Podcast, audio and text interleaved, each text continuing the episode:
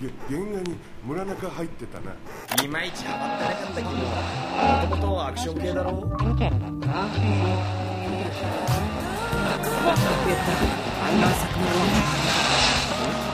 どうということで？入会してみちゃった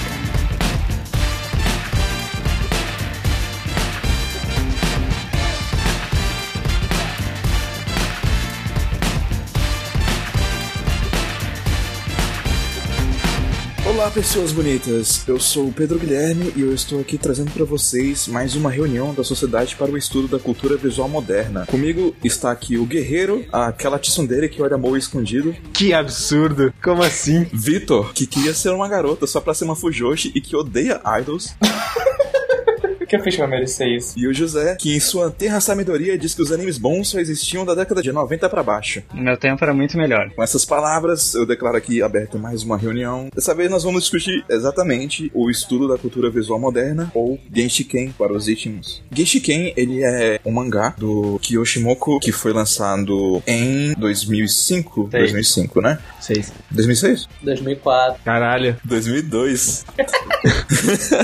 Todo mundo errado. De 2002 a 2006, porra. Na Comic After, não. Sim, considerando a primeira parte. Isso, aí ele ficou encerrado por alguns anos, foi retomado depois lá pra 2013, eu acho, 2010, por aí. Mas então, Genshiken, ele é um mangá muito interessante, a gente queria muito discutir ele porque ele trata sobre a cultura otaku daquela época específica no qual ele se passa. E tem muita coisa que a gente pode ver do mangá que reflete até mesmo na nossa subcultura hoje em dia. Então, o Genshiken, ele é um círculo de universidade, como eu falei, é a Sociedade para o Estudo da Cultura Visual Moderna, que se foca em estudar animes, mangás e jogos. Parece bem divertido. Pô, quem dera as universidades aqui tivessem algo assim. A gente não tem conceito de clubes aqui, né? Então é complicado. A gente nem tem escola direito, imagina ter clube. A gente acompanha basicamente a, a história do Sasahara. O Sasahara, como um estudante novo, ele estava em busca de algum clube otaku pra, do qual participar e ele acabou se encontrando no Genshin. Daí a gente vai ver toda a jornada dele, desde o primeiro ano de faculdade dele até a graduação. Eu não vou perguntar só, tipo, como vocês encontraram Genshin, mas eu quero perguntar pra vocês como vocês se relacionam com Genshin. Pô, eu acredito que em Genshin tem muita coisa de que a gente que consome bastante essa mídia pode se identificar e inclusive muitas coisas no, dos quais a gente acabaria olhando com olhos negativos e julgamentos. Então, tipo, eu acho que esse mangá trabalha bem uma exposição de valores, sabe? Tipo, de como a gente não precisa necessariamente julgar tanto uns aos outros. Acho que no final das contas, gostos são simplesmente gostos. Então, eu acho que como o enaltecimento da cultura otaku, não existe obra que trabalhe isso de forma mais sóbria, porque ele faz isso tanto pelos aspectos positivos e o senso de comunidade, mas ele também retrata as coisas ruins e diversos tipos de pessoas diferentes e diversos tipos de hobbies diferentes. E pra complementar a pergunta, eu quero que vocês falem aquele guilty pleasure de vocês que vocês têm muita vergonha de comentar sobre, mas que vocês gostam. É, como o Pedro tava falando, é o que mais me chamou a atenção em Genshin é que, diferente de alguns animes que a gente tem hoje em dia, ele não trata, tipo, a figura do otaku como se, tipo, ah, olha como é legal ser otaku, pessoal, olha como tudo dá certo na vida desse cara, olha como ele tem as meninazinhas desse harém que é assim, blá blá blá blá. Ele trata como se eles fossem pessoas de verdade. E isso que o Pedro falou é, é muito verdade. Quando tu começa a ler Genshin, tu fala, é, velho, esse pessoal, ele- eles são meio estranhos, esse... Meio. Tem esse cara que ele só gosta de, de desenhar, e tem o, o primeiro presidente do, do clube que ele é calado e fica só no canto dele, ele aparece do nada, some do nada. Mas depois que tu vai lendo, tu vai te acostumando, tu descobre que eles só são, tipo, pessoas que gostam muito do hobby deles. Que Genshin é basicamente o hobby deles é gostar de tudo. E tu acaba, tipo, vendo que, ah, por trás, tipo, desse, entre aspas, essa primeira impressão que, ah, eles são aqueles otakus padrão japonês do final dos anos 90, tipo, tem pessoas por baixo daquilo com suas personalidades, seus problemas pessoais, sua vida fora daquilo. E eu acho isso legal que ele, ao mesmo tempo que ele não enaltece, ele só mostra como são aquelas pessoas de verdade. Cara, guilty pleasure que eu tenho, deixa eu pensar aqui, já sei. Ai, meu Deus. Eu, mesmo odiando todas as minhas forças, Mentiras, você não odeia, você gosta, Cara, pode falar a verdade. mesmo, mesmo odiando aquele protagonista merda, tem alguma coisa que me faz sempre sempre querer voltar pra ver alguma coisa de Fairy Tail. Eu não sei porquê. Sempre eu falo, hum, Isso é bem sujo quem mesmo. sabe? Eu, eu não sei porquê. Eu- é muito ruim, é ruim. Os personagens são ruins, mas eu, tipo, ah, para ver, né? O que pode dar errado? É o Wait. é o Wait que a gente traz de volta. o Wade sempre volta. Ah, é, eu acho que Fairy Tail é o meu Guilty Pleasure aqui. Mesmo sabendo que é ruim, eu continuo sempre voltando pra ele pra dar uma lida ou pra rever alguma cena do, do anime. Olha aí, bem lamentável mesmo.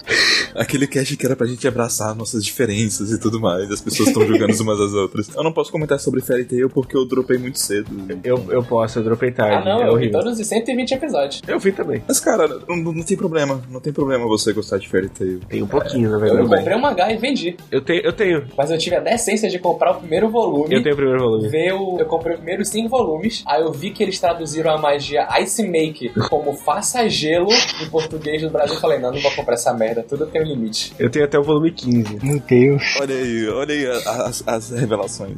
Guilty Pleasure. Cara, não sei. Não tem muitos Guilty Pleasures. aí. Tem umas coisas ruins, assim, mas eu não, não chego a me sentir culpado, assim, por gostar. Ah, que é tipo, sei lá, talvez uma das piores coisas que eu gosto é Cavaleiros do Zodíaco, mas, tipo. Sabia, sabia que ele ia falar de Cavaleiros. Mas justamente, eu tenho noção que é mais por nostalgia e tal, senão provavelmente não teria me pegado. E um que é enrolado pra caramba, é meio fraco, mas que eu gosto bastante, é Inuyasha, mas também não chega a ser Guilty Pleasure. Olhando de fora, parece.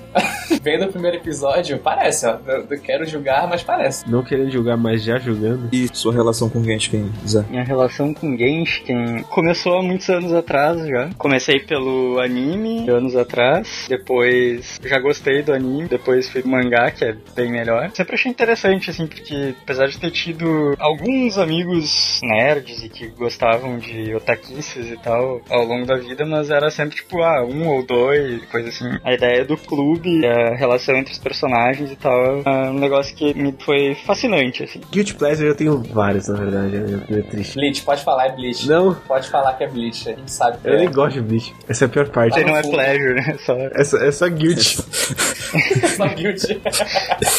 Mas, sei lá, Blue Exorcist é um Guilty Pleasure. Blood Led é outro Guilty Pleasure. Não é que é bom, curta Não, não, não, não, não é. Mahoushoujo of the End e mangás de survival em geral são outro Guilty Pleasure. compra todos aqueles Survivor da JBC. Eu- Eu Ele comprei. compra Bitum. Não, Bitum não, Bitum limites, por favor. Mas eu co- comprei Jogo do Game. Rei, comprei Jogo do Rei, comprei Senhor dos Espinhos. Comprou Enigma. Não, aí não, né? Comprou Enigma. Por favor. Ah, tá vendo, ó? Não, não, não chegou no fundo do poço ainda, ainda tem um pouco aí. Mangá cancelado da Jump, é isso, né? Eu acho que, tipo, tudo que o Guerreiro falou é de boa, mas percebe pelo tom da voz dele que tá sendo difícil pra ele falar isso. então, tipo, eu acho que de fato é um Guilty Pleasure. Pois é, mesmo. Ele tá até ofegante. E, e Genshin foi. Essa, essa é a segunda vez que eu tento ler Genshin. A primeira eu parei porque eu não conseguia relacionar com os personagens. Dessa vez eu ainda não consigo, mas ainda flui melhor porque eu tenho, sei lá, a faixa etária talvez dele, então eu entendo alguns problemas que eles têm. Mas a primeira vez eu tinha o quê? 14, 15, e eu olhava e falava, não, Eu gosto que o Guilty Pleasure do Guerreiro, ele, ele não é um mangá. Ele é um gênero específico. São mangás de survivor com com adolescentes. exatamente. É, o- é a amplitude do Guilty Pleasure dele. Pois é, você me dá essa merda, eu vou achar uma bosta e eu vou ler até o final. O Guerreiro disse que não conseguiu se relacionar muito com os personagens. E à primeira vista eu também não conseguia me relacionar muito com os personagens, porque eles pareciam estereotipados demais. Mas conforme a obra foi passando, eu passei a me relacionar mais com os personagens de maneira geral e talvez com situações pelo qual eles passaram. A primeira vez que eu li, eu não tinha me identificado tanto com o Sasahara. A segunda vez que eu li agora, eu me identifiquei bem mais com ele, porque eu, eu já passei por coisas parecidas, tipo, procurar emprego não é uma parada fácil.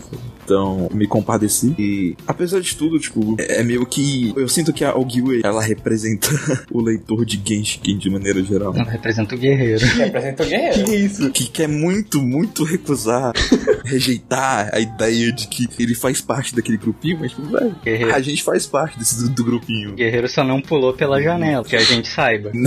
Que a gente saiba duas vezes, mas tá Não aí. tem pra onde fugir, sabe? De uma forma ou de outra você acaba se identificando com cada um dos personagens ali. Então, eu acho que Genshiken é um retrato da cultura otaku e acaba sendo um retrato de mim mesmo também, de certa forma. Quanto aos meus guilty pleasures, assim, né? Tipo, eu acho que eu sou a pessoa mais desprendida em relação às coisas que eu falo aqui, afinal de contas, contas, eu recomendei Sim. de incesto duas vezes nesse podcast. Sim, é, é a pessoa que recomendou era o mangá sensei e obrigou a gente ver com ele em streaming. E a gente nem chegou no episódio Pois 20 é. ainda. Mas, é, se tratando de Guilty Pleasure meu, eu acho que eu já fui uma pessoa mais presa dentro de mim mesma e incapaz de falar tanto assim das coisas que eu gostava, sabe? Eu acho que teve a- algum momento da minha vida em que eu sentia receio de falar o quanto que eu gosto de Monogatari, por exemplo, pelo fato de que tinha muito eti, o que é completamente ridículo, porque é uma das obras que explora sexualidade melhor, mas tudo bem, eu tô entrando numa tangente, né? É... Genshin. Mas. Bom, eu acho que o, o meu guilty pleasure seria o fato de que tem muita coisa ruim que eu consumo simplesmente pra passar o tempo e desparecer um pouco a cabeça do trabalho. Eu basicamente tento desligar meu cérebro e só ver uma porcaria inútil que seja de alguma forma interessante de olhar. Talvez seja esse o ponto. Porque eu acabo vendo muito hate imbecil. Então, o meu guilty pleasure é consumir hates imbecis. Então, se você for olhar lá minha, minha lista no My Anime, você vê vários animes ali na nota de 3 e 4 que são alguns hates bem genericões e bem safados que eu assisti e consumi. E por mais que eu não goste, eu gosto. Por mais que eu não goste, eu gosto.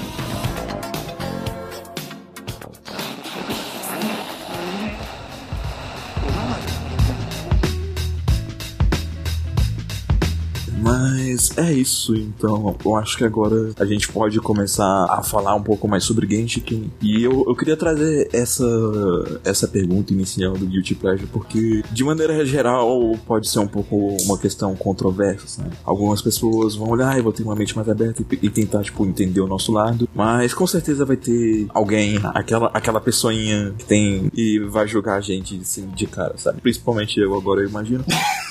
Mas eu acho que trazer um pouco essa perspectiva de fora é algo interessante, porque pra mim Genshin só funciona tão bem quanto ele funciona porque ele tem a Kasukabe. Sim. É curioso que, apesar das piadinhas que a gente fez de uns com os outros, é, Genshin, na verdade, eu acho que é um mangá sobre aceitação. Seria a temática principal dele. Todos os arcos de personagem são sobre isso. São todos sobre algum tipo de aceitação. Uma aceita o namorado, a outra aceita ela mesma, mas é sempre. E, Caralho, vai lá, toda sobre aceitação. Só porra. Até nos secundários. Aquele cara, a gente descobriu o tema central do, do mangá, meu Deus, que revelação. tá tão difícil. Como se não fosse óbvio, né? Mas- Caraca, eu tô, tô realmente impressionado. Quando o Sasahara ele chega no Genshin pela primeira vez, além do teste de aprovação de certa forma dos membros novos, que é basicamente verificar se o Sasahara vai ser de curiosidade pela pornografia, Que é o primeiro de muitos cringes ao longo desse mangá. o mangá te testa. Ele joga essas coisas na, na sua cara de propósito, sabe? Então, Eu, eu não achei cringe, eu achei engraçado. a primeira vez que eu olhei eu fiquei cringe, a segunda vez que eu olhei eu fiquei, ah, velho, foda-se. Aí, o grupo inicial, ele é basicamente o, o presidente, que eu não lembro o nome do presidente. O presidente não é uma pessoa muito importante, ele é só um cara que... Ele, ele é uma caricatura, ele não é nem um personagem. Ele quase não fala e ele fica É observando verdade. as pessoas. E é, é isso, basicamente. Depois talvez a gente comente mais um pouco sobre ele. De qualquer forma, é isso. Você tem o Madarame, que é o típico otaku de óculos, que tem até um jeito meio fanho de falar, sabe? Bem típico de nerd. Assim. A gente tem um gordinho, que é o, o É o Kugapi, desenhista. que é- ele é bem tímido, bem tímido mesmo. Ele gagueja em praticamente todas as sentenças dele e raramente ele fala. Ele é uma pessoa completamente passiva. E aí a gente tem o O Tanaka. que é- ele é uma pessoa mais relaxada, mais calma, mais tranquila, assim. Ele, ele é muito viciado em cosplay e em animes de mecha. Ele gosta de trabalhos manuais, né? Ele gosta de montar gampla, plasmodel, fazer cosplay. Até um, um dos extras, um dos extras do mangá é ele fazendo um boneco da namorada dele. É, ela é dela ou é da Sakura, mas eu tenho quase certeza que é da namorada dele. Que ele fica postando num fortran que tem no mangá. Você tem o Kousaka, que aí sim entra o motivo pelo qual a Kusakami entra no clube, porque o Kousaka, ele é um garoto muito bonito, muito legal, Assim, né? Assim, le- Muito legal entre bonito, com o traço do autor, que é naquele jeito. Ele é legal também entre aspas, porque ele, é- ele dá umas patadas bonitas nela no- durante o mangá. Sim, mas é porque o, o Kousaka ele é completamente desprendido com o ele é. Ele, ele Ele, poderia ele é um ele- protagonista shonen, só que no Slice of Life. Ele, ele é igual um protagonista de shonen, só que no Slice of Eu não Life. entendi essa nome. Aham. Ele, tipo, ele é o cara desligado que fala coisa assim, pensar que ele só age, ele não pensa antes de agir, ele, Ele é só age. inocente, ele é carismático. É, ele não entende que a menina tá afim dele. Se, Ah, em qualquer sim. outro mangá, ele ia ser o. Ele é o arquétipo do protagonista de Shonen, só que ele tá num. não acho que ele seja tanto um arquétipo de protagonista shonen. Tipo, eu não acho que ele seja tão, tão desligado. É que, tipo, ele... É, na verdade, o mangá dá bem a entender que, tipo, ele enxerga as coisas, mas ele só não tá muito afim de ficar comentando. Isso, exatamente. Porque ele tem, na verdade, ele não é sem noção, ele tem uma certa noção do que ele pode fazer ou não. Só que daí às vezes as pessoas vão lá e, tipo, instigam ele a falar, e daí ele fala mesmo. Ele não, não tem limites. Ele tenta ter consideração pelas pessoas, mas acaba que nem sempre as pessoas deixam ele ter essa consideração por É, elas. que, é né? tipo assim, ele é um cara sincero. Às vezes Sim. ele opta por se calar. Só que daí se as pessoas insistem pra ele falar, daí ele fala a verdade. É, É, é- é curioso que você pode parar pra perceber que o, o Kozuka, ele é o único que não tem um arco próprio, justamente pelo fato que desde o começo ele, ele se aceita completamente. Ele não, não precisa esconder o que ele é. o, entre aspas, o arco dele se passa entre ele sair do ensino médio e ir pra faculdade. Entre esse momento que a Saki não conviveu com ele. Aí nesse momento ele já aceitou que ele é o otaku de verdade, então não tem pra que mostrar isso no mangá. Ele basicamente é bom em videogames pra caralho. E ele adora eroges. Ele é inteligente também, pelo dá pra entender que ele é, um, ele é muito bom na, no que ele faz lá, que parece, pelo que dá pra entender no mangá, que ele tá fazendo alguma faculdade relacionada à, à programação. Não, porque ele aprende a programar tipo, quando ele consegue o emprego. Ah, é verdade. Sozinho. Ele verdade. consegue um emprego de programador e daí ele aprende a programar. E a, a ela é uma, uma, uma garota que tá completamente apaixonada pelo Kosuka. Então, ela acaba se vendo forçada a comparecer ao Genshiken porque ele faz parte do clube. O arco da Kasukabe é basicamente aceitar o lado otaku do Kosuka, se aproximar dele e, em contrapartida, interagir com os outros membros do clube e passar a aceitar eles também. É, na verdade, como tu comentou no começo, que a gente vai acompanhar Sasahara do ingresso dele até a formatura, na verdade a gente vai acompanhar o Sasahara e a Kasukabe. Lá pelo meio do mangá, o Sasahara ele quase vira um personagem secundário, porque fica o foco muito grande na Kasukabe. Só depois, lá quando aparece a Ogi, é que volta o, o foco um pouco pra ele. É, não, sim, tipo, na verdade, o começo em si ele ocorre através da perspectiva do Sasahara fazendo, indo fazer parte do clube, mas a partir dali, do momento em que a Kasukabe aparece, o foco tá muito mais nela do que em qualquer outro personagem. É, com- com- quando acaba o arco do Sasahara de se aceitar como otaku, aí a gente. É muito bom que ele vai. que o autor ele sabe exatamente quando ele faz a troca. Então acabou o arco que importava agora pro Sasahara, a gente vai ver agora o, a Kasukabe aceitando essas pessoas. Acabou a Kasukabe, a gente vai para o Gay e pro Madarame. Aí acabou isso, a gente agora vai ver outra decisão do Sasahara. Então ele sabe bem é, pontuar e levar o ritmo da história pra nunca ficar tipo, ah, essa, esse personagem aqui já teve o arco dele, porque eu tô acompanhando ele, bora acompanhar o de outra pessoa. De qualquer forma, a, a entra pra esse grupo e eu queria, eu queria citar um pouco as diferenças aqui do, do mangá e do anime, porque eu acho que são duas formas muito diferentes de consumir essa obra. E isso fica bem claro logo de cara. Porque é meio que como se o anime ele desse um- uma apagada um pouco na, na, na otaquice e Uhum. tornasse o, o, o visual do, do, do grupo, do clube e da universidade em si mais limpo, sabe? Dos eventos também, Uhum. de maneira geral. Enquanto que, tipo, no mangá, o excesso de produtos, o excesso de pôsteres, o excesso de roupas, de, O excesso de pessoas de pessoas. em alguns é- pontos. Sim, é, é gigantesco. É claustrofóbico de tanta coisa que preenche o cenário, sabe? Então os cenários são absurdamente detalhados e tem referências em todos os lugares. E é uma boa. Como posso falar? É uma boa. É uma bom- diferença é bom- das mídias, porque o, o anime tem que vender. O mangá não, ele tá na Afternoon. Ninguém vende na Afternoon. Sei lá, vende, Vinland Saga vende na Afternoon só. Então tanto faz o que ele tá fazendo ali. Sim, mas é eu- a sinceridade do retrato ah, ev- evoca um pouco mais um senso de familiaridade. E Uhum. também ele reforça a rejeição. Porque, queira ou não, tipo, ou ser um otaku no Japão é basicamente ser um grande acumulador de coisas. Porque eles vivem em, lugares pequenos, os, os imóveis lá não são tão espaçosos assim. E eles acabam acumulando bastante livro, bastante papel, bastante tralha. Então é, é bem comum que os quartos de otaku, de maneira geral, sejam um lixo. É algo um pouco desconfortável de se olhar e imagina de estar dentro de um quarto daqueles. E isso o, o mangá retrata bem. Enquanto esse aspecto se perde no, no anime, sabe? Então, tipo, a rejeição inicial da, da Kasukabe fica um pouco estranha, de certa forma. É, é que isso é mais uma questão da ambientação, assim, eu acho, mas é que a rejeição dela é pras pessoas mesmo, tipo, Sim. A primeira coisa que ela faz é dar um soco no Sahara quando ele chega no clube, não é? Sim. No momento que ela descobre que ele é um otaku, ela já rejeita É ele. porque, ela, é porque ele pergunta, na verdade, se ela também tá no clube ou se ela também é uma otaku. Sim. coisa assim. Mas parte dessa rejeição, porque o ambiente reflete as pessoas que estão ali, sabe? O fato de que o ambiente é tão sujo é, gera essa, essa reprovação. Então não, não é só que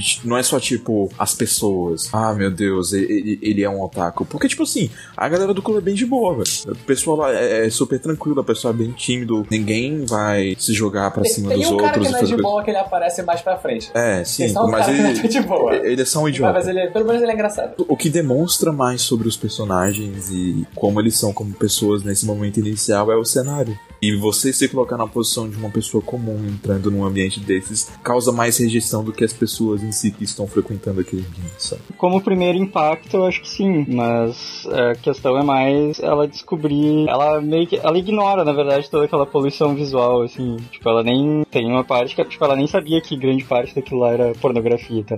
Isso é o quão fora do contexto ela tá também. Sim, exatamente, é isso que eu quero dizer. Tipo, tá, pra ela é só uma bagunça Sim. acumulada lá e tal. O problema que ela tem com as, é mais com as pessoas que, tipo assim, é com. Não é pra- pela questão delas não serem de boa, mas é tipo assim, é porque ela não aceita que as pessoas possam se importar tanto com aquelas coisas, entende? Com o valor que as Sim. pessoas dão pra aquelas coisas. Tem, entendi isso também, mas eu acho que o ambiente reforça isso, No sabe? começo, é, ele coloca bem especificado. E é, é engraçado que desde o começo ele coloca que é a diferença da Sahara pra Da o Sasahara. pessoal do Genshin. O Sahara. Essa Sahara só aparece pra. Não, da, da Cascabe. Da Cascabe, verdade. Da Cascabe pro pessoal do Genshin é que eles. A única diferença é que eles gostam tanto daquilo que eles querem é levar aquilo pra vida deles no nível acima. Porque ela, várias vezes mais pra frente, até aparece lá lendo algum mangá que tá no clube. Ela fala que ela acompanha algum, algum mangá semanal que sai em alguma, em alguma revista, tipo a Shonen Jump ou etc. Cara, eu discordo disso, porque. Não, não que tipo, ah, se ela se esforçasse um pouquinho, ela esforçasse entre aspas, ela ia ser que nem uma. Ela ia ser da Geisha, não, é tipo, só que eles, tipo, Não, é não como é se é tipo, ela, ela também é tipo, leia alguma coisa sobre aquilo, só que eles levam aquilo em outro nível do que as pessoas entre aspas normais levam. Então eu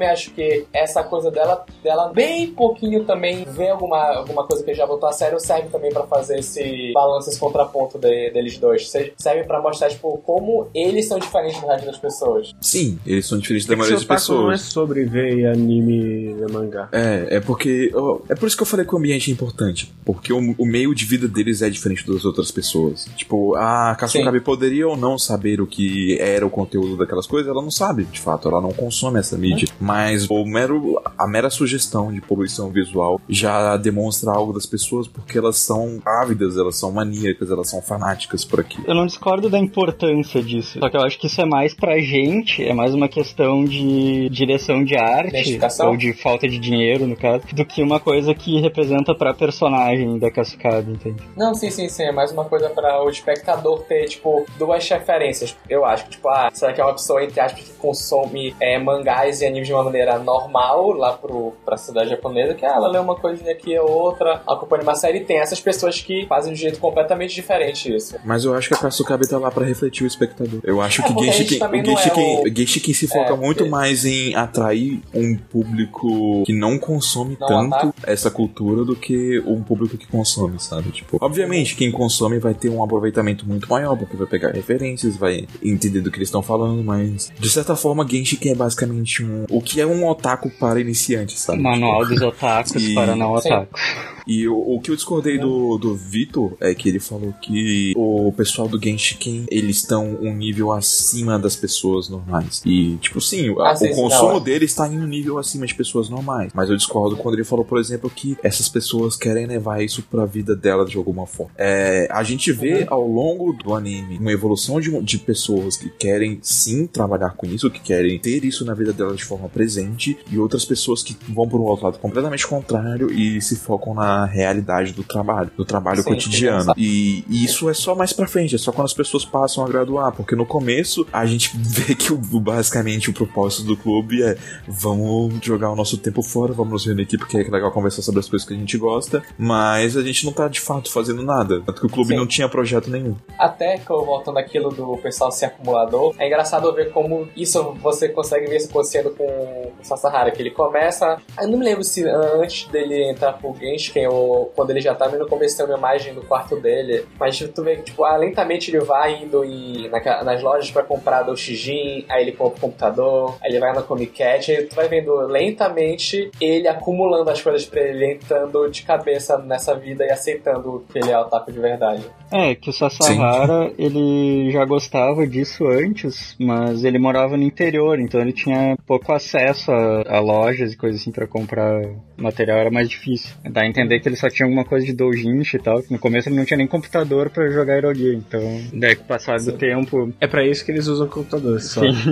É, trabalho não, faculdade não, só vamos jogar os joguinhos aqui. Uns seis volumes depois eles usam pra escanear umas coisas pra fazer um mangá.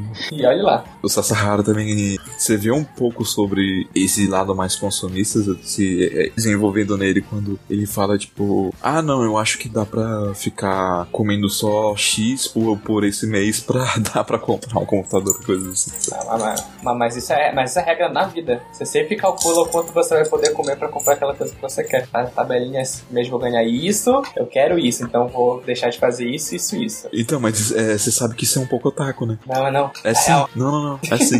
Mas é, eu- eu acho que se a gente fosse focar muito em cada história, historieta do começo, a gente vai passar aqui muito tempo falando de Genshin. É porque a gente não chegou a falar, mas Genshin é, é um slice of life. Basicamente, tirando uns poucos capítulos, cada eles são quase como se fossem historinhas isoladas. Tipo, ah, esse é o capítulo onde eles vão pra Comic Cat. Esse é o capítulo onde vai ter a feira da escola. Esse é o capítulo Obrigado que por definir o Slice of Life, viu? Obrigado. Mas, tipo, é, as coisas que acontecem pra, entre aspas, a história andar são muito poucas e ele não dá tempo pra isso acontecer, porque as coisas vão acontecendo muito rápido. Ele entra no capítulo 1 pra faculdade e, tipo, acho que 15 capítulos depois ele já tá no segundo ano e depois ele tá no terceiro e já se formou. Então, as coisas acontecem muito rápidas. É, Até isso foi uma coisa meio estranha quando eu tava lendo que, tipo, eu cheguei no final, "Oh, já terminou, mas que estranho, eu nem percebi o tempo passando. É porque a vida é assim, cara. Ah, É, não, sim, é Não, uma, não. é uma coisa que. Não É uma acontece, coisa que tem também no. não acontece coisas é- todos os dias. Eu acho que tu tava vendo, Pedro, da Shikoku no Nichijou. Ah, sim. aham. Tipo, ah, não sei Lembro. se no anime é assim, mas tipo, no mangá é tipo, ah, acabou, né? É porque na vida de um colegial não acontece muita coisa, a gente só pegou os melhores momentos e compilou nesse anime. Tipo, é isso, não é, não é, é todo dia no Genshin que acontecer alguma coisa espetacular. E eles só pegaram e teve os melhores momentos e colocaram pra mostrar pra gente. Uhum. Por uma parte dos dias eles só estavam, tipo, lá no, no quartinho deles conversando. Uhum. Não que a gente não veja muito disso, a gente vê muito disso. É que a gente só tem os dias que tem conversas mais interessantes ou acontecimentos. Ou o dia que, que pega fogo na árvore, ou o dia que a menina pula da, da janela. A gente só pega os melhores O dias. dia que a Saki tem um pelo no nariz. Verdade. melhor, melhor capítulo. Nem sempre só isso, né? Porque eu acho que eles fazem um bom trabalho de, como eu falei, ser um, um guia iniciante pra otakus e mostrar várias coisas, sabe? Tipo, a- aquele capítulo que o Tanaka leva o, o modelo de, de Gamplas pra, pro Sasahara e pra Ono montarem pela primeira vez. Aí a Cascab quebra. É, já sabe que é. Senti a dor do Tanaka. Mas a, a minha pergunta antes não era nem, pra- nem tanto pra levar o, o- o podcast adiante, mas era pra saber qual direção você acha melhor a gente tomar nessa discussão. Se é do, se focar nos personagens e depois partir um pouco pros arcos. Acho que é personagem. Acho que porque personagens já são quase os arcos, então falando deles já vai conversando sobre as coisas. Porque principalmente olhando pro que a gente já fez, Genshin é o mangá mais, pro, mais character-driven que a gente já analisou aqui. Então eu acho que nada mais justo que pelos personagens. Então vamos lá.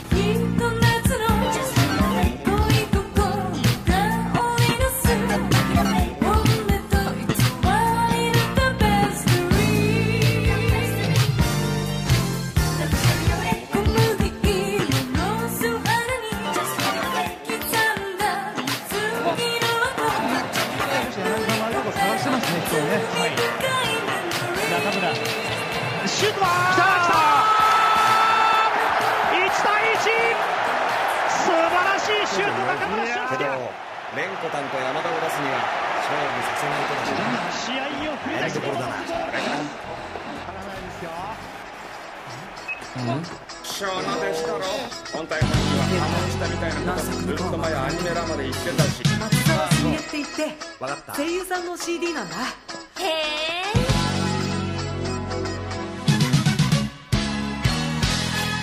A, a Kasukabe e o Kosaka. Como a gente já estabeleceu, o Kosaka não, não tem muito pra onde evoluir. Ele é a desculpa pra Kasukabe entrar na história. É, ele, ele é desculpa pra Kasukabe entrar na história, mas eu acho que o relacionamento dele com a Kasukabe desenvolve ele um pouquinho bem, sabe? Não tem muita Não, e- coisa, mas eu, eu acho que boa parte do que ele aprende sobre ter consideração por outras pessoas, ele aprende com a Kasukabe. Sim, ele serve pro que tem que servir, mas ele tá lá pra Kasukabe entrar na história. Eu também acho legal que o relacionamento deles é quase uma quebra de expectativa, porque acho que já no volume 3. Não, no volume não. No capítulo 3 eles já estão juntos. E ah tá, pronto, eles já estão. Já são namorados. Bora pra próxima. E acabou esse mini arco dos dois. É legal como eles exploram isso, sabe? Eu, eu queria começar falando da Kasukabe dizendo que ela seria a best girl do Genshiken, a waifu do Mas Genshiken. ela é a Best Girl. O- mas, mas ela é a best girl do Genshin. Sim, e, e- e é tipo muito curioso que a, a garota não otaku é a best girl. E, tipo, eu tinha tudo pra me relacionar mais com as outras. né? Ela tem Eu personalidade. acho que a Kasukabe, no começo, principalmente, nos capítulos iniciais, ou volumes iniciais, talvez, ela é a personagem responsável por gerar os conflitos e tal, né? E ela é quase que, no início, ela é quase que um plot device ali, tipo,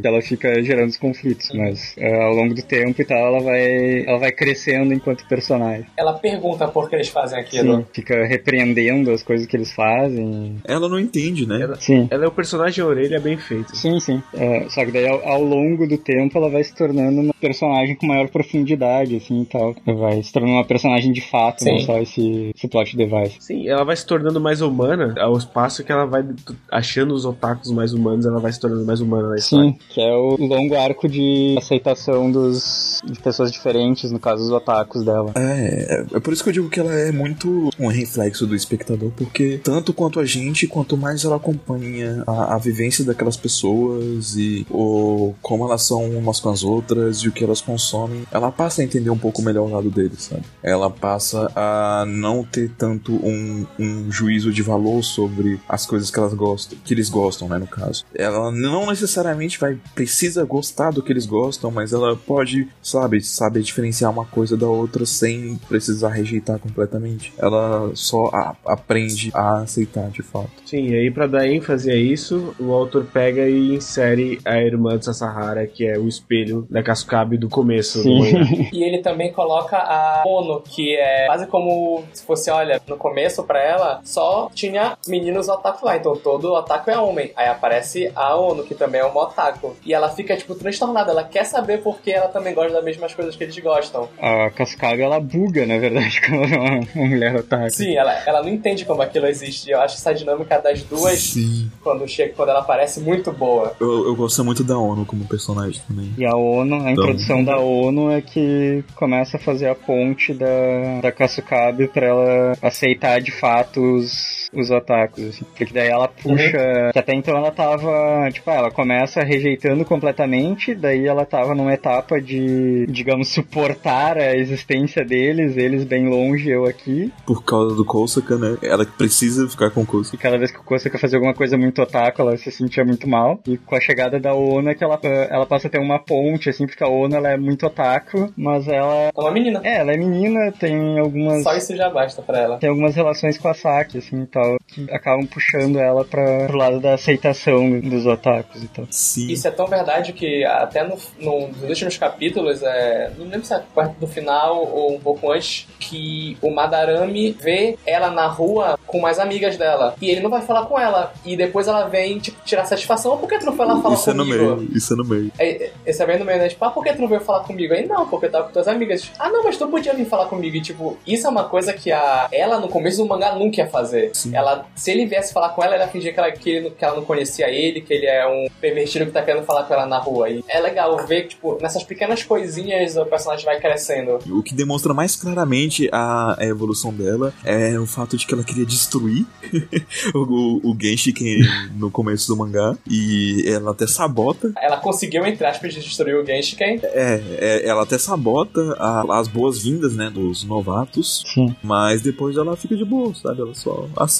Ela sente falta depois, quando ela, quando entre aspas, é tirada. E eu acho que a, a ONU tem um papel muito importante pra fazer a, a Kasukabe entender melhor o lado dos otakus, mas eu acho que o Madarame também tem um papel importante porque, tipo, queira ou não, tipo, os outros garotos são mais tímidos ou mais fechados, sabe? O próprio Sasahara, ele não, não era muito de interagir com a Saki. Então acabou que sobrou pro, pro Madarame e, e interagir mais com ela porque ele era um pouco mais extrovertido. E ela acabou pegando gosto pela companhia do, do Madarame porque ele era uma pessoa que era fácil de brincar, sabe? Era fácil zoar o, o Madarame, então ela gostava de ficar provocando ele, coisas do tipo, e ao mesmo tempo ela buscava conselhos no Madarame para que ela pudesse compreender melhor o Kosaka, sabe? Então, ela tinha esse lado de se abrir com o Madarame para entender um pouco melhor o lado do Kosuke. Eu acho que é, é até por causa disso que a, a relação dela com o Kosuke acaba funcionando também, sabe? O que é uma pena Sim. pro pobre Madarame, mas Não, coitado do Madarame, velho. Melhor casal que nunca vai acontecer. a gente pode puxar a ponte agora e falar do Madarame, né? Porque Melhor personagem desse mangá. Jesus, como eu gosto do Madarame. eu gosto do Madarame também, mas eu não sei se ele é o melhor personagem pra mim.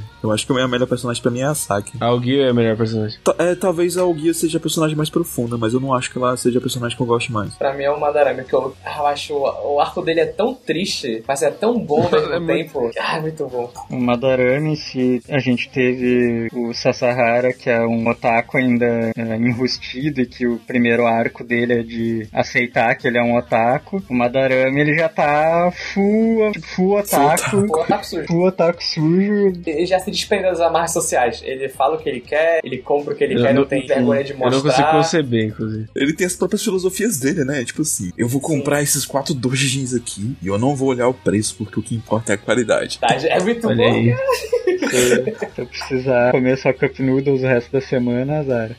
Azar. Aí ele tem as táticas de comprar os mangás, os doujins na hora certa, que ele vai de madrugada na banca pra pegar os primeiros. É, é, é muito legal. Quando eles vão na Comic Cat, eles sempre montam um- uma, estratégia Esquema. elaborada pra Uhum. evitar as filas maiores e conseguir maior quantidade de dojins. Sim. E daí você vê. Tem aquela primeira. É a primeira ida com a Comic Con? Não, é a segunda ida Comic Con. Pra quem não sabe, a Comic Con ela é basicamente o maior evento de otaku do mundo inteiro. E ela é a maior convenção do mundo inteiro, mas ela é especialmente focada em doujinshis e eroguês. Principalmente os do cunho adulto. E putaria! Tem Eroguede que não é cunho adulto? Erogue não, mas dojinshi sim. É porque tem doujinshis lá que não são adultos, mas em suma, a maior parte é adulto. É porque ele é focado mesmo. O documentário que eu vi sobre a Comic Cat. E se eu achar, eu mando o link pra colocar no post. Senão, basicamente, todos que eles mostram lá é, deve ser a minoria, mas não são nada envolvendo é, é, hentai. É uma menina, tipo, do ensino médio ou do fundamental que faz um jogo e vai lá vender, encontrar as fãs. É uma menina que tá tentando entrar no mercado de mangás, vendendo os vídeos dela. Nesse documentário que eu vi, eles tratam uma coisa bem mais leve. Não mostram a parte,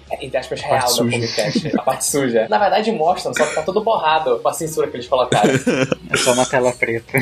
Mas é isso, né? Tipo, a Comic Con, no caso, seria a maior demonstração de, da- do que essa cultura Sim. significa, né? É, vocês podem procurar uns videozinhos no YouTube, é, Comic Cat Line ou alguma coisa assim. Daí vocês vão ver as filas Cara, andando em câmera é acelerada. gente É, pra A, a fila do. Torro, novo que lançou esse ano, eu vi no Facebook que tava gigante, velho. Era muito grande pra comprar o joguinho. E lá dentro é lotado de gente, lotado de, de coisa pra vender, é produto de um lado pro outro. É, é um, um- um consumismo exacerbado, assim, sabe? Tipo, é, é- é engraçado. Eu acho que o mais equivalente que a gente pode ter dessa experiência seria se a gente fosse num show, sabe? Ou então fosse numa feira lotada num dia de sábado que tivesse tendo promoção do Só, peixe, só uma que é coisa tipo, assim. é aquele show bizarro, tipo, sei lá, do Justin Bieber que vai as fãs três dias antes pra fila, tá ligado? Nem ia ser um show, tipo, em equivalência, porque basicamente quem organiza a Comic Cat são as próprias pessoas que frequentam ela. A organização é toda feita por aquele pessoal que vai lá todos os dias. Então é como se fosse um show que os fãs fizeram pra. e conseguiram chamar o cara. Tipo, isso é muito legal também da Comic Cat, que é, são as próprias pessoas que foram lá nos outros anos ou que estão indo pra vender alguma coisa, pra expor seu material, que fazem aquilo. Não, é o show que os fãs fizeram pros próprios fãs.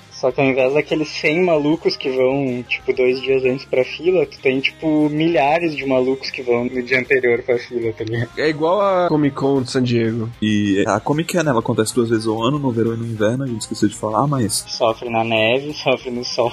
eu tenho muita curiosidade pra ir na Comic Con. Deve ser uma experiência maluca, assim, sabe? Eu acho que ia ficar extremamente cansado de tanta gente, mas É engraçado como outra obra que eu terminei de ver recentemente, que é Dragon Maid, trabalha a Comic Cat de uma maneira totalmente diferente com Genshin Ken. Enquanto em Dragon Maid é uma coisa bonitinha, olha. é, basicamente tem quase a mesma, a mesma ideia que aqui você pode ser você mesmo. Em Dragon Maid é uma coisa mais, olha como é legal aqui, como esse lugar é bonito. E lá em Genshin é uma coisa mais suja por causa do traço dele, é gente amontoada, gente correndo pra um lado pro outro, suando, vendendo, comprando coisa. É, claustrofóbico, né, velho? Os, os cenários deles são Parece, claustrofóbicos. uma, parece ser ruim? Parece, mas eu iria. Não vou falar não, que eu não iria.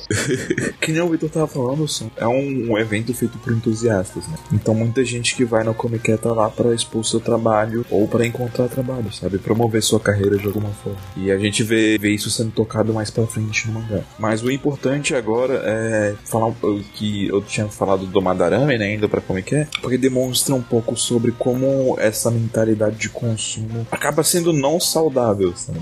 Ele gera uma piada e gera um momento engraçado, assim, mas quando você para pra pensar fundo, é um reflexo verdadeiro do, do- do- de como é a realidade, mas é, é meio tipo, você vê um pouco o lado negativo também. É, ele, ele acaba vivendo em função do consumo. Que é no caso quando o, o Madarame ele machuca a mão dele, que ele tropeça na, na poça de água, porque tava chovendo. E, tipo, ao invés de ir no médico, ele, não, preciso comprar Cara, meus dois É a dixinhos. Comic Cat de inverno, Meu amigo- escorregou na poça congelada, bateu a mão, Cara, daí tipo, ele ficou disfarçando ali no casacão e na luva ali, tá? Tipo, ah, tá tudo bem? Tá, tudo bem. Tá, tudo bem. opa, não, de boa. Vamos vamos comprar, vamos comprar, tá legal.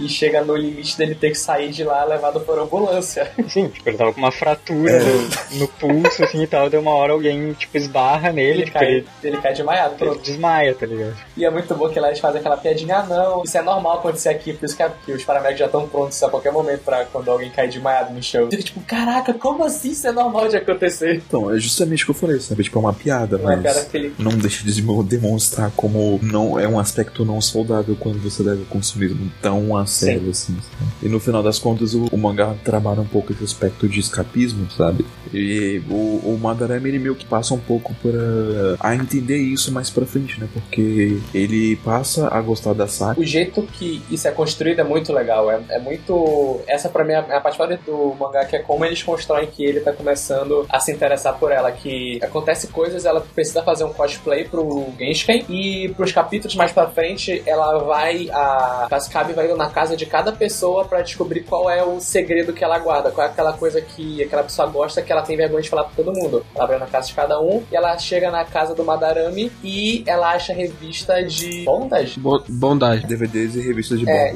e ela acha que é aquilo que é o segredo do Madarame e ela acha, ah tá, beleza, esse é normal e ela vai embora. Só que no- na última página do capítulo tu descobre que ah, ele tinha comprado aquelas revistas pra enganar ela, até que fala no quadrar e não conseguiu ver um minuto do vídeo que ele começou a passar mal. E tu descobre que o que ele queria esconder é que ele comprou umas fotos do cosplay dela que um cara que tava no evento tirou e tava, tava vendendo na internet e ele comprou as fotos dela. E aí começa a entender que ele gosta muito dela. Eles nunca vão conseguir ter um relacionamento porque basicamente o arco do Madarame, ele aceitando que ele é um merda e que ele nunca vai conseguir ter nada com a Cascabe, nem vai conseguir algo muito grande na vida dele. Acho que o arco dele, na verdade, é aceitar que ele gosta dela, pra começar. né? Que, que visão, que, que visão negativa Mas é isso, no final ele porra. fala, "Ah, eu não vou conseguir nada com ela, eu sou meio merda, Não. então eu vou continuar, tipo, aqui, vivendo na minha ilusão que cada segundo que eu passar sozinho com ela, eu vou estar feliz com isso, mesmo sabendo que isso nunca vai passar de uma, pra ela, uma amizade, pra ele uma paixão incompreendida. É, triste, não é pra ser, olha, que legal, mas é isso que eu gosto no arco dele. Sim, é porque o, o, o ponto é ele aceitar a rejeição, sabe? Exatamente.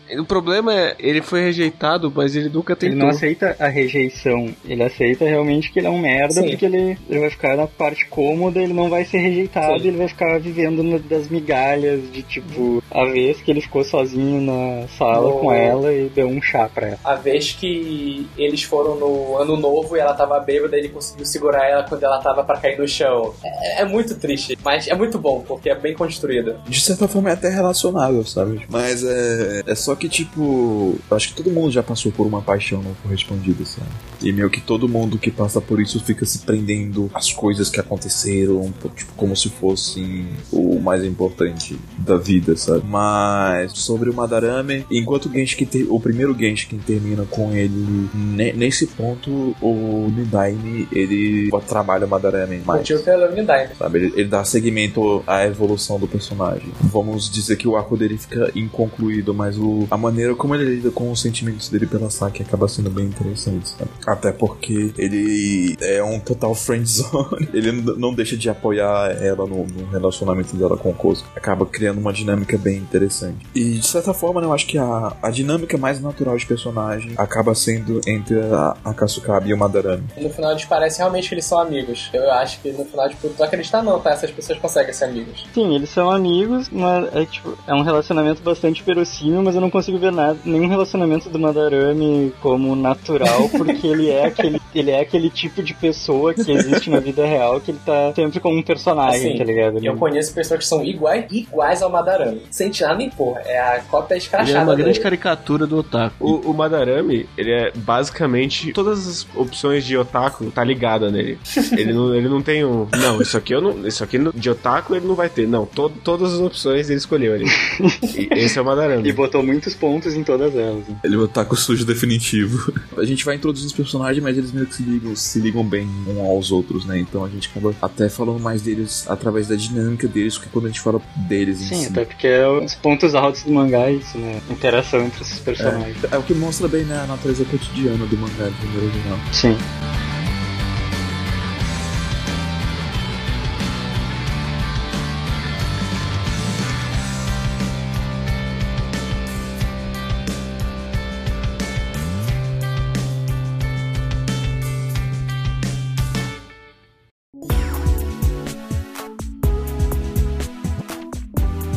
Já que já falamos de dois personagens bons, vamos falar dos personagens menos interessantes de maneira geral. Acho que a gente É, pode falar dos três de uma vez só, que o arco que eles têm, entre aspas, é bem pequenininho. A ONU... Ô, louco, como assim? Oxi, oxi. Eu acho, eu acho o arco da ONU Como bem assim? pequenininho. Alguém, alguém. Não, mas eu tô tira falando dos personagens. Eu tô falando dos personagens desinteressantes. Eu tô falando dos personagens desinteressantes, cara. Como assim? Ah, tá, não vi. A, a ONU é Achei que legal. personagens menores. Não, a ONU é legal. Não. Tira isso dela. A ONU não é um personagem menor, não. É importante pra caralho. É, mas, mas É, ela é ela é importante pro, pros outros, não no arco dela. Porque entre aspas, o arco de aceitação dela, que eu vejo que é, tipo, ela aceitar Não, que ela tá namorando com o cara é pequeno. Mas sim, ela é importante pra... Ela ajuda as outras pessoas. Ela é... Ela é um, de certa forma, ela, ela meio que segue o, o, o mesmo papel de ferramenta que o Kozuka, só que ela é mais desenvolvida como personagem. Sim. Mas eu acho que ela é uma personagem extremamente importante pro, Sim, sim, sim. pro andamento da série de maneira geral, sabe? Tipo, Se não fosse por ela, ah, nada ia ter acontecido. Porque a Cascabe podia nunca entender eles de verdade. Se a Cascabe não ia ter entendesse de verdade... janela. ela é a liga que ela é a liga que une as garotas ao grupo. né? É ela que faz a, a Kasukabe se aproximar mais desse mundo e é ela também que faz a, a, a Ogiwe sair um pouco mais da, da casca dela. Já que a gente começou a falar da ONU, vamos falar da ONU então. Vamos falar de mais um personagem interessante. É. é, Depois a gente fala dos ruins. A gente pode falar da ONU e do namorado dela juntos logo. Porque ele é bem rapidinho pra falar. Porque esqueci até o nome dele. Tanaka. Tanaka. Tanaka. Tanaka. Por que que eu lembro? Eu não sei. De qualquer forma, a ONU ela é uma estudante transferida. Ela é nativa do Japão. Ela, ela é, só que ela morou nos Estados Unidos. Ela foi e voltou. É. É, foi e voltou. Ela não é do primeiro ano, não, né? Ela já é, entre aspas, da segunda geração do Genshin que a gente vê no, no anime. Não, ela é do primeiro ano. Ela entrou com Sasahara? Não. Ela entra no meio. A ONU, ela serve pra, basicamente... Ela é uma otaku também, mas ela quebra a expectativa da Saki por causa da, da aparência dela, porque ela é uma garota bonita. E, tipo, por que, que você gosta dessas coisas, menina? Que porra é essa? Criança. Não só E bonita, ela é né? louca tipo, por ele. bonita, arrumadinha e não, não tão na cara quanto, sei lá, uma Darame. O resto do É, pessoal. Ela não parece uma otaku de certa Sim. forma. Mas ela é, é- ela aprecia muito essa, cultura. E ela também é uma Fujoshi, né? Sim. Sim, Ela é full Fujoshi. Ela só não é mais Fujoshi que a Ogiwe, né? verdade. tá bem lá. E aí ela passa a frequentar o Genshiken e acho que de forma geral as coisas com ela ocorrem muito naturalmente, sabe? Sim. Acho que o- o surpreendeu todo mundo, acho, lendo a primeira vez. Foi tipo, quando você percebe que na verdade o Tanaka e a Ono não estavam namorando ainda. tipo, da mesma forma que o pessoal do clube ficou tipo, véi, como assim eles não estão namorando? Já que eles aparecem juntos o tempo todo. Basicamente, eles sempre estão ligados um ao outro, porque o, o Tanaka, como o Zé falou no começo, ele gosta de fazer trabalhos manuais, né? Então ele gosta de trabalhar fazendo fantasias de cosplay e etc. E pelo fato de a Ono, da Ono ser cosplay, casou perfeitamente pra ela. Então, tipo, ela passou a interagir muito com ele, ela gosta do jeito calmo e tranquilo dele, ela acha que ele é uma pessoa que tem muita consideração e que é mu- muito confiável. Então ela acaba se apaixonando por ele de forma natural. E o Tanaka, obviamente, fica apaixonado pela ONU. Como, como é que não, não, não se apaixona convivendo com aquela mulher o dia inteiro? e aí ele, ele meio que sente que a ONU sente algo por ele, mas ele acha que por ele ser quem ele é, por ele ser baixinho, por ele se sentir meio feio, por ele ser um otaku, por ele não ser aparentemente nada de bom, que ele não tem valor pra ela como parceiro, que seria uma relação fadada ao fracasso. É, mas isso tu tá inferindo, né? Tipo, não tem. Acho que seria É, muito isso, aí. isso não tem. Ele, um dia eles aparecem juntos, aí ah, tá. É basicamente, tipo, ele só é um é Como ele é quieto, retraído e tal, tipo, ele só é lerdo, tá ligado? Só que daí, tipo, ah, eventualmente eles começam a, a passear juntos e ir nas lojas de tecido cosplay e tal, e daí, tipo, uma hora quando vê eles estão namorando. Ele só é lerdo. Sim. Eu não estou inferindo, tá? Sim. Então não, isso Anime. acontece no anime. Ah, no anime Ah, não mas conta. quem se importa? O que acontece é basicamente que a ONU ela tá ficando cada vez mais enciumada do fato de que o Tanaka tá produzindo roupas para outras pessoas e incomodada com a falta de consciência dele do- de- dos momentos em que eles estão saindo juntos e ele fica chamando outras pessoas pra saírem com ele, sabe? Tipo, ela É, começa a ficar puta anime com isso. mesmo. E ela Caralho. briga com ele por causa disso. E daí o Tanaka, ele meio que tenta se desculpar e tal. E acaba que ele tem que confrontar a, a ONU. E a Saki meio que dá uma empurradinha na ONU falando assim, tipo, olha, é, se você for um pouco mais ativa, se você for mais proativa e correr atrás da, da relação, provocar ele um pouco mais, dar um pouco mais de confiança pra ele, eu acho que vai dar certo, sabe? Nossa, eu não lembrava disso, E- mas eu não tô achando isso melhor, não. Eu tô pensando aqui, caraca, eles fizeram esse arco filler pra cortar o arco da Ogie do anime. Que merda. É o poder do filler. Aí a ONU, ela vai co- confrontar o, o Tanaka e ela basicamente decide que, tipo, tá, beleza, é, a gente vai se encontrar, a gente vai pra sua casa, você vai me mostrar um Eroge, porque eu quero fazer o cosplay de uma personagem de um Eroge, e você vai jogar comigo do seu lado o tempo inteiro. Caralho, você tá Que piorando. saudável. Você não tá... Que saudável. Para, para. Vocês estão fazendo juízo de valor. Vocês estão Eu fazendo fazendo juízo de juízo do valor. anime. Tô fazendo juízo Eu do tô, anime. tô mesmo. Tá tudo errado. E aí ela joga com ele, e tipo, só que o, o Tanaka tá muito, muito, muito constrangido. Eu tô constrangido Eu também. também. eu só tô ouvindo, Eu imagina ele tô. tava lá jogando. Eu entendi o que tu quis dizer, mas não é fácil ficar te ouvindo falar disso. Vamos pular o arco do Tanaka. Principalmente que a parte mais legal do arco do Tanaka com ela é que ele é o ponto fora da curva dos relacionamentos de Genshin. Sim. É, e- e- eu no mangá, tipo, ele é o mais pra não, tá, a gente tá namorando e tá dando certo. Beleza. Pronto, acabou essa parada na cima deles. Eu, eu acho muito bom que não tem, não tem um drama, sabe? Tipo, só foi meio devagar e tal, porque ele é tímido e ela não é Tem, exatamente. tem, tem um mini draminha bem rápido, mas é, só tem um draminha rápido e depois não. Pronto. Ah, eu, eu gostei da- do arco de interação e da resolução deles que fazem se tornar um casal finalmente. Mas eu também acho que é interessante no mangá que eles pulem isso tudo e demonstrem ele só com um casal que dá certo. Bora falar dos merda? A gente pode falar do gordo que eu não lembro o nome. Dos mais antigos tá faltando o Kugayama, hein? Quem é Kugayama? o gordo que desenha e é O, preguiçoso. o, o Kugapi. Nossa, eu, eu odeio ele. Ele é muito chato. Nossa, ele é, ele é insuportável. ele. ele me deixou muito irritado quando ele tava desenhando do Genshin. Quando ele não Sim, tava sim. desenhando Nossa, dois. ele é muito. Exatamente. Ele me que deixou é muito irritado. puto, velho. Pois é, Eu quero fazer. Agora que eu tenho que fazer. Ah, não, foda-se, a culpa é sua que você me mandou fazer. É. Ah.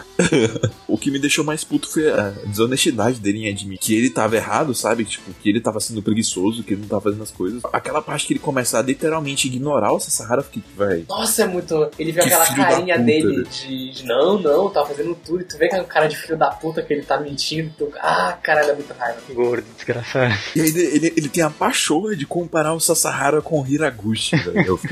O- Agora também dá, pode falar que é o Hiraguchi, né? É, Haraguchi. Aproveitando já. Comparar alguém com o Haraguchi no universo de Genshin é a ofensa mais baixa que tu pode fazer. Verdade. na, na vida é a ofensa mais baixa que você pode fazer. Ele, Assim. ele é a pior pessoa. Tem ofe- ofensas piores. Eu consigo puxar uma 5 aqui agora. Mas, não. O Haraguchi, ele é um cara que ele basicamente tenta empurrar a influência dele nas outras pessoas e forçar elas a concordarem com ele pra, pra se aproveitar dela. Ele é um babaca oportunista da maior parte e daí, tipo, quando ele não consegue o que ele quer, ele despreza você completamente. Ao contrário da maioria dos outros otakus, que é mais quietão, retraído, ou no máximo é reativo, tipo, ele é o cara mega proativo que sai despejando um monte de coisa e fazendo um monte de coisa sem perguntar pra ninguém, colocando as pessoas no meio do- dos planos dele. É uma É. pessoa muito insuportável.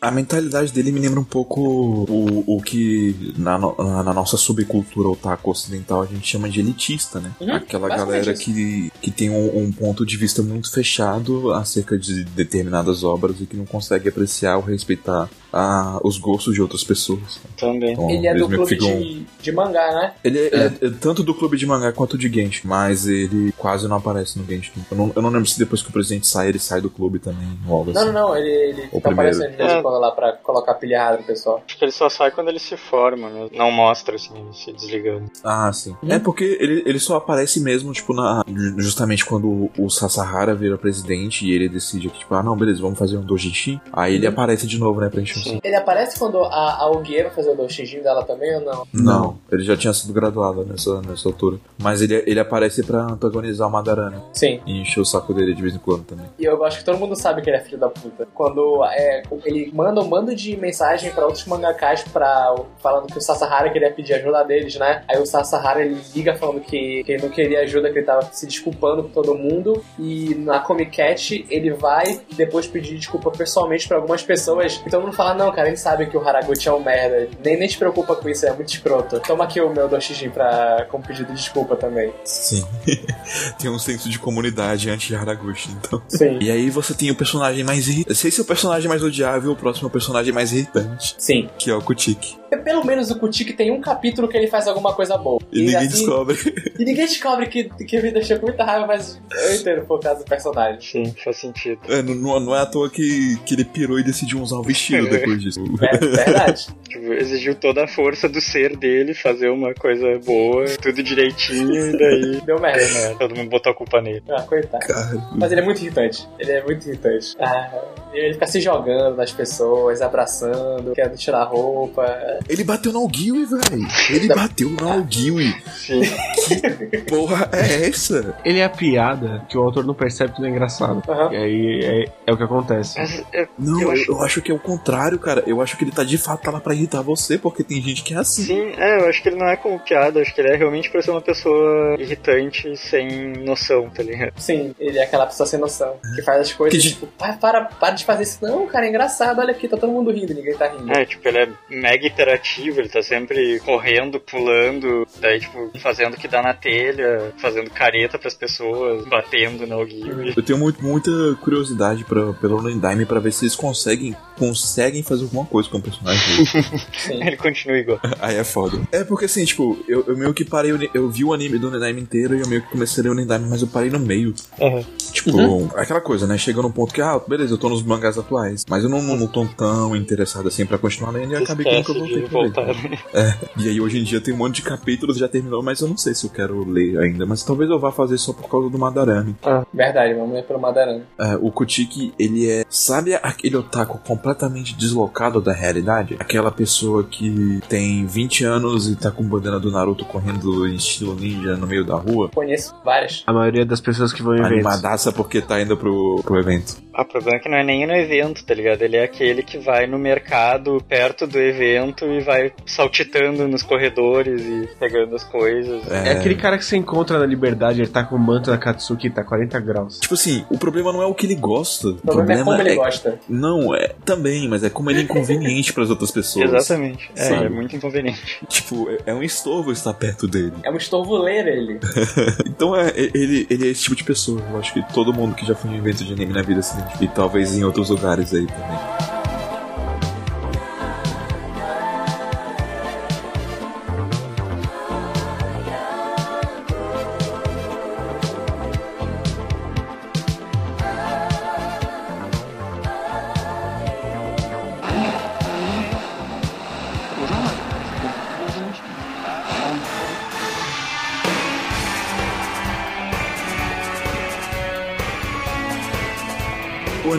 Maneira geral, ele é bem inferior ao mangá, assim. Tipo, a arte de do mangá é melhor, os cenários são muito melhores no mangá, e até mesmo em questão de coisas mais intangíveis, como referências, o mangá tem uma variedade de referências muito maior que o anime, que se prende muito a Kojibiki Unbalance. Então, E- Eles citam até Roy Hermines, aquela merda.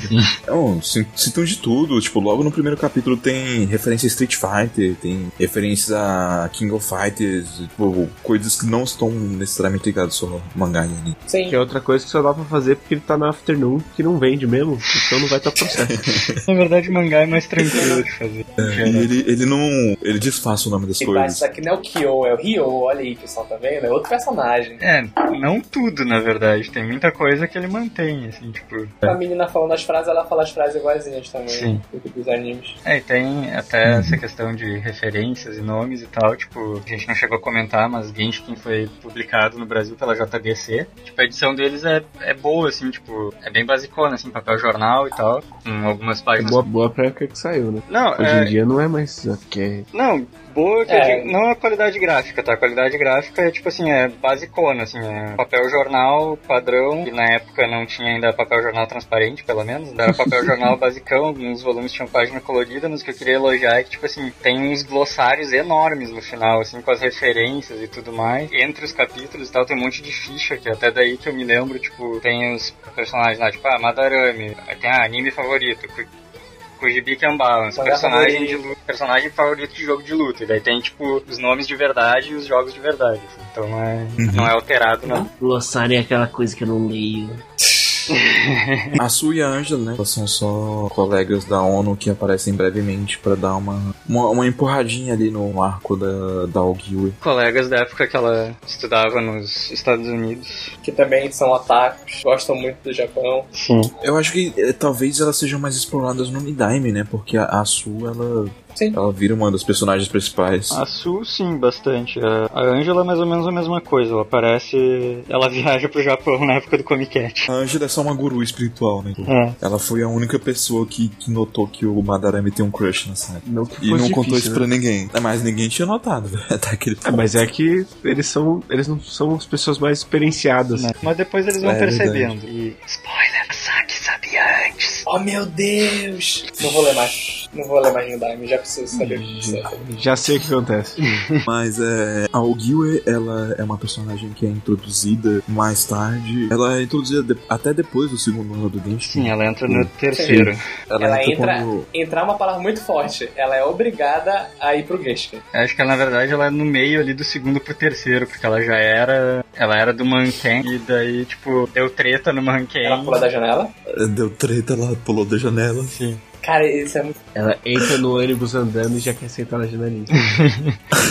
Ela não quer sentar na janela, quer pular da janela. O negócio é que a Ogi é, é- a Ogiwe, ela é um personagem complexo. Melhor personagem. No sentido de que ela five, odeia otakus, mas. É, eu acho ela, ela a melhor personagem do, do mangá Sim, maneira. ela é a melhor personagem. Ela, ela odeia otakus e ela se odeia, porque ela é uma otaku também. Então, é, é, ao mesmo tempo que ela odeia essas coisas, ela gosta de tudo isso, sabe? Então ela, ela tem esse, esse grande conflito no qual ela rejeita muito, muito tudo aquilo. Ela rejeita até mais do que a Saki rejeitava inicialmente, o que mostra o quanto é gritante pra uma pessoa que tá teoricamente tentando ser aceita por aquele grupo de pessoas e por esse ambiente, porque ela se identifica de alguma forma. E mais é- ela é assim, ela não não, não quer se relacionar com otakus, mas no fundo ela tá ali. Talvez seja muito de tsundere, né? A gente descobre, né, que a Ogiwa, ela é uma grande fujoshi e eu acho que os pontos mais interessantes ligados a ela são primeiro a, além do passado dela, né, dela por si só, a relação dela com a ONU, que começa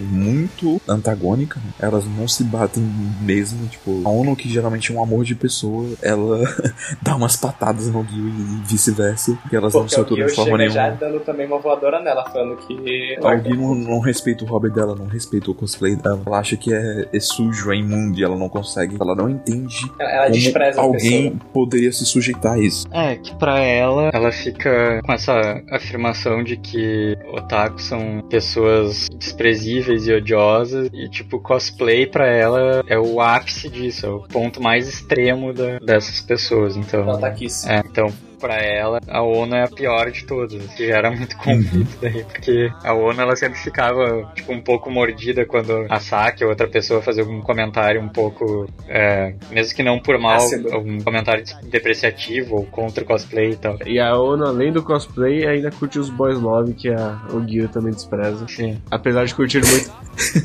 É o que ela mais curte, né, na real. É, tentando que ela escreve o de Fullmetal. Full Metal? Sim, Fumeto. Sim, no mangá fala lá que o mangá que ela escreve, o Doshijin dela é de Fullmetal. Caralho. A questão das dojinshi BL e tal, que ela curte, tipo, é que a gente começou falando de guilty pleasures e tal, tipo, é, nossa, é um guilty pleasure extremo dela, assim, porque ela gosta demais, mas ela se sente muito, muito, muito mal por gostar disso. E ela tem motivos pra se sentir mal por gostar disso, sabe? Sim. Porque o que acontece quando você faz parte de, de Kodoro Otaku, você acaba sendo indulgente, sabe? Indulgente com a sua própria natureza, indulgente com o seu consumo. E a, a Ogiwi fazia isso a, a tal ponto que ela imaginava como seria relações é, entre pessoas da vida real, pessoas próximas a ela, de forma que, tipo, pô, quem seria o Semi, quem seria o Uki, como essa pessoa gostaria de ser dominada, quem dominaria Pedro, quem. o que é E- Semiyuki, pra quem não sabe? O CME é o é. ativo e o Q é o passivo. Daí tem as subdivisões lá, que é sou o que, blá blá blá, que daí eu já não sei mais.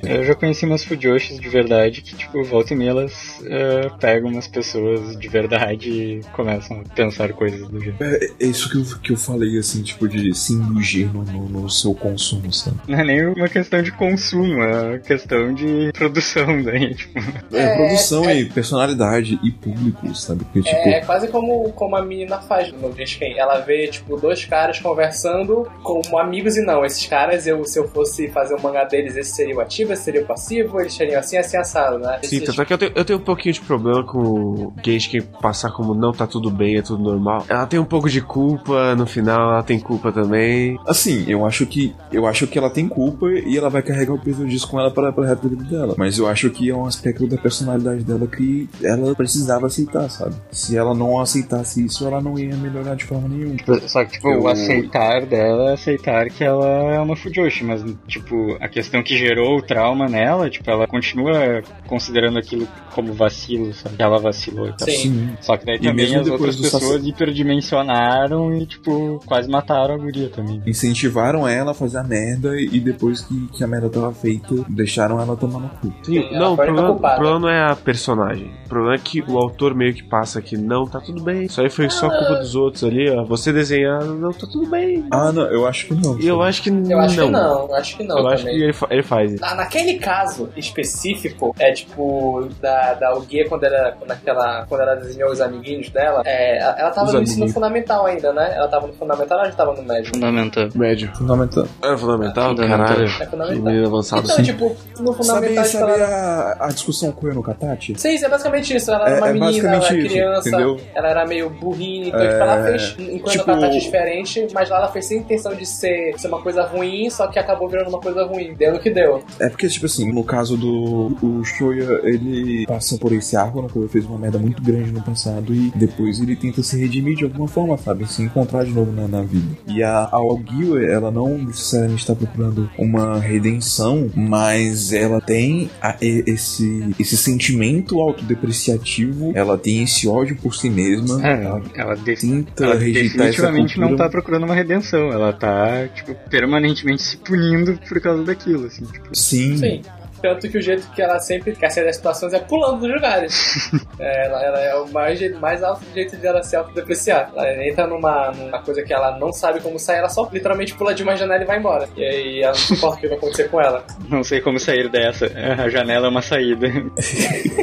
E daí, tipo, isso a gente acaba se apegando ao personagem porque a gente vê esse lado mais humano dela, sabe? A gente entende o quanto que a Ogiwe foi marcada por isso, sendo que, tipo, até hoje ela tá tentando aceitar uma coisa que ela ama, sabe? E não só no o, o lado mais obscuro e feio disso, mas tudo que envolve isso de alguma forma ou outra. Mesmo as coisas mais tangenciais e não, não re- relacionadas a, a isso, ela meio que abstrai e odeia de também, que ela joga Sim. tudo no mesmo saco. É, que como ela ficou traumatizada, tipo, ela pegou não só o vacilo lá de ter desenhado um dojinshi lá com pessoas de verdade, ela ampliou aquilo pra dojinshi e ampliou pra mangá e, tipo, passou a, a odiar tudo isso. Tudo. E o mangá dá a entender que ela gostava dele também. Sim, sim. Sim, ela gostava não, dele.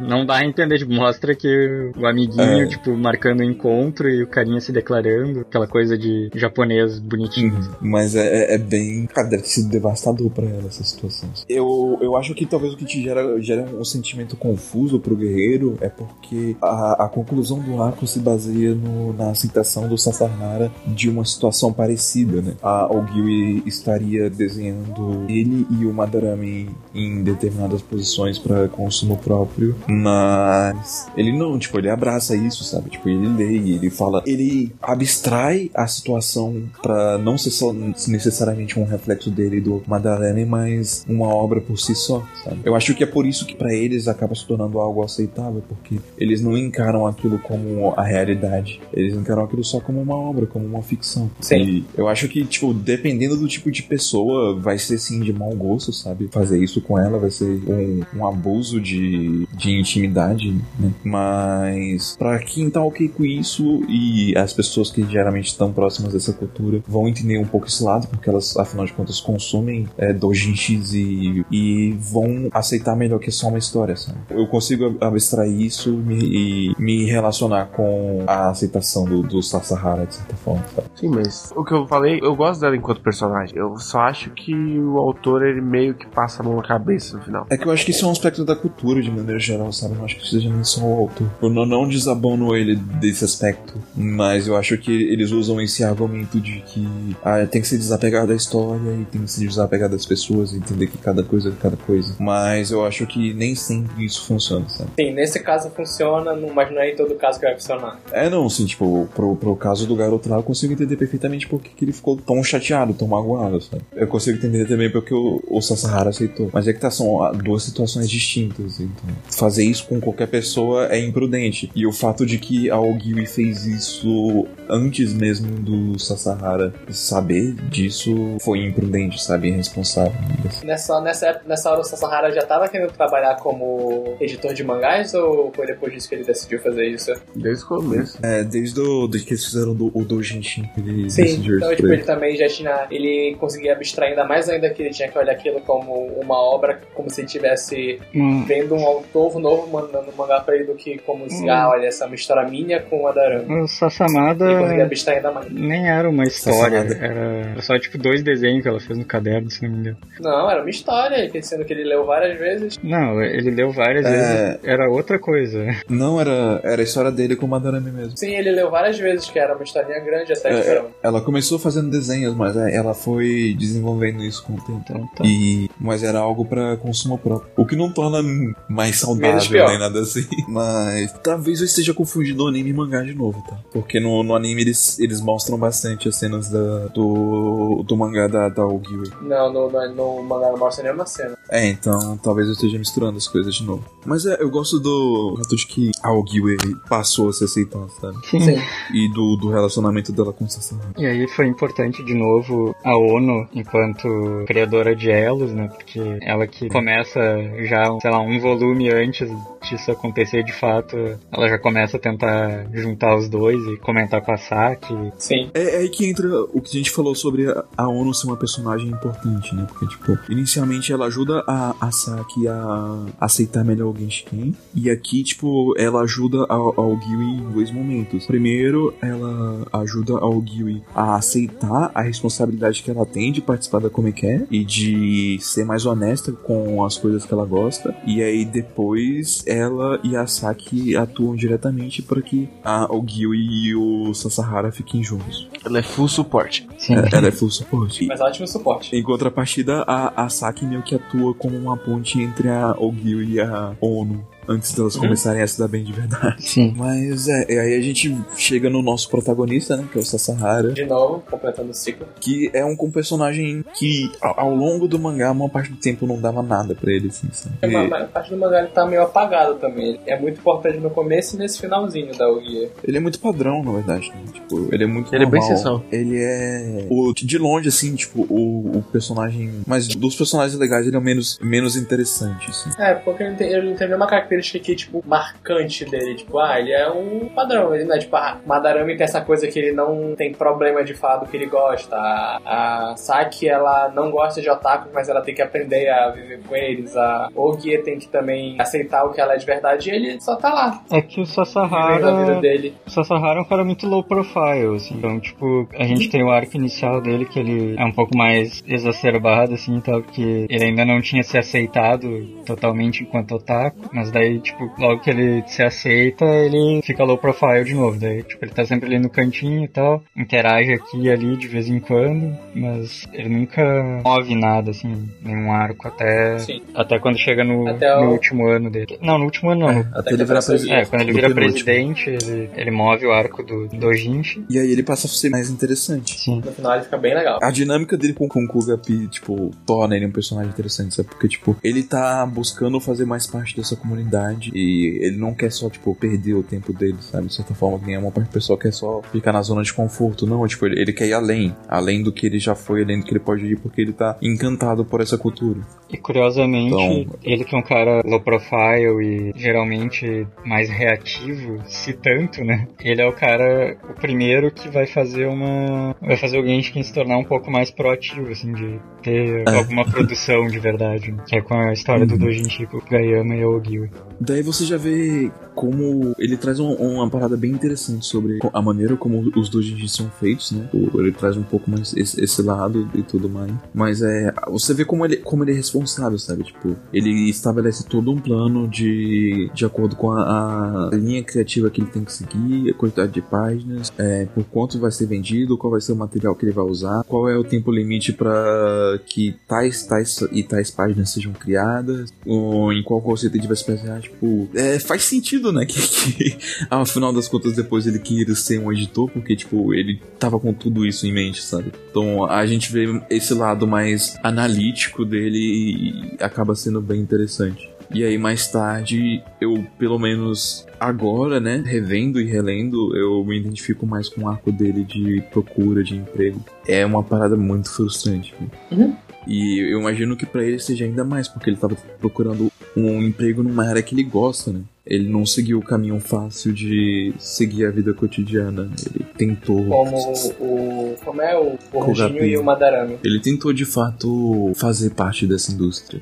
E a gente vê ele sendo rejeitado e rejeitado. E é, é muito tenso é, essa crescente, porque tipo, você vê o pessoal notando o quanto que isso tá sendo desgastante pra ele. Até que tipo, chega naquele ponto que ele desiste, e daí, tipo, ele desiste e do desistir dele, ele para de fazer a barba e ele meio que age que nem um Kutik quando ele fala, ah não, vamos, vamos juntar a galera e sair mesmo, tipo. Eu já desisti, eu sou um perdedor. Isso acontece hoje. É coisa do, do anime só também. Ser. É coisa do anime, tá ficando doido. No, no mangá ele consegue um emprego. É, tipo assim, ele, Tudo ele de fica. boa. Não, de boa não, ele fica um tempão, tipo, procurando, e daí, tipo, ele realmente, ele tá. Ele tá ficando cada vez mais estressado e desgastado com isso. Só que, tipo assim, no momento que ele Sim. desiste, tipo, ele. Na mesma página, assim, tipo, ele desiste. E daí, tipo, meio que tem um jornal do lado, ele tá com o jornal na mão, daí ele olha assim e tem um anúncio de procura esse editor. Precisamos de... É. Ah, É. Eu tava aqui pensando, meu Deus, caraca, eu li o mangá certo mesmo? Eu não lembro dessa parte. Barbado? Não lembro disso. Você, você, Não. tem, você tem um precedente. Eu né? tenho histórico de ler mangás errados. É só- Caraca, eu li outro é, Fish é, a minha- a minha cabeça que tá confundindo as coisas, na real. Mas é Por isso que porque. eu tô aqui calado. É, não, é só que nesse processo todo eles adicionaram uma cena a mais que o Sasahara teria desistido das coisas. E ele teria ido pro clube. E daí, tipo, a Saki ia chegar, ia conversar com ele, ia ver que ele desistiu, ia falar que ela tá decepcionada com ele, e a, o Gil ia concordar. Nossa, bem que não Daí tem o- isso aí, né? né? O Sasahara só ia voltar pra casa, ficar mais deprimido, mas tipo, ia ser um, um tapa na cara dele da realidade e ele ia encontrar o jornal. Mas eu achei bem legal a conversa dele com o editor. A conversa dele com o editor é bem legal mesmo. Ele pergunta do Ele, ele vai ficando empolgado devagarzinho. Ele vai se soltando devagarzinho. É, não, tipo, o, o- o cara sabe fazer perguntas muito boas. Né? Sim, ele soube tirar o que ele queria dele.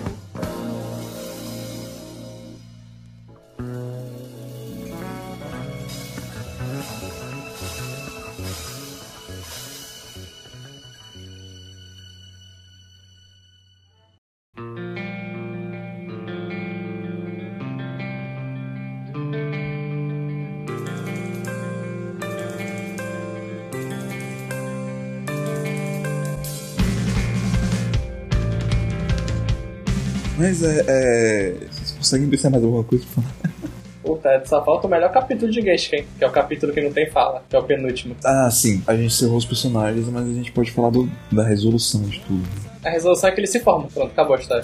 Pois é, mas é, é, é muito. É estranho, sabe? Tipo, mas eu, eu achei bem comovente, assim, a graduação. Sim, sim, sim. É bonitinho, é todo mundo se encontrando, aí eles tiram as fotos. É, porque Os estudantes dos meus capítulos. como a gente tinha comentado, assim, quando começa é, o mangá, tem o, o Sasahara, o Kosaka e a Saki de calouros, né? Logo no final desse primeiro ano se forma o presidente original e ao longo do tempo, tá, que esse aí é só, tipo, ele anuncia que tá se formando e tal e sai. Mas ao longo do tempo a gente vai acompanhando as formaturas dos pessoal mais velhos. Forma depois... Mandaran, Tanaka. É, Kogapi, Vai. aí depois vai formar o Sasahara, Sasahara, o Kosaka o Kosaka e a, a Saki. É, a Saki. A ONU fica mais um tempo. E daí a gente vai vendo também a. A ONU tem um. A ONU fica muito triste com a perspectiva de que, tipo, pra começar, ela já fica triste com a, com a perspectiva de que o Tanaka tá se graduando na, na primeira graduação. E is- isso por si só já faz ela ficar, tipo,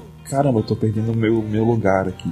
E ela já. Aquela cena que ela chora por causa da. que ela começa- a pensar, tipo, pô, um dia eu- a Saki vai se graduar também e tal. Tipo, eu achei bem comovente, assim. E ela faz ela, a Saki prometer que ela vai fazer cosplay quando for o dia da formatura. Sim. E ela fez morrendo de, de, Sim. Mais de feliz. vergonha, mas fez. E tiraram fotos e a ONU entregou pro Mandaran. Uhum. A, a. Saki é uma boa amiga. Daí no final do último volume ali a gente tem, penúltimo capítulo, a gente tem, no último capítulo, acho, a gente tem a formatura daí do pessoal que no começo do mangá era calor. Sim, é o último capítulo. Que é muito bom, legal. É porque É, é, que- depois desse tanto tempo tu já, tipo, já entende como eles são de verdade e tu, entre aspas, já, ah, tá, eles são pessoas de verdade. É muito legal ver essa comparação do começo com o final, que no começo, ah, que pessoal estranho no final. Não, Vitor, eles não são pessoas de verdade. como Só assim? os seus É remédios. que você.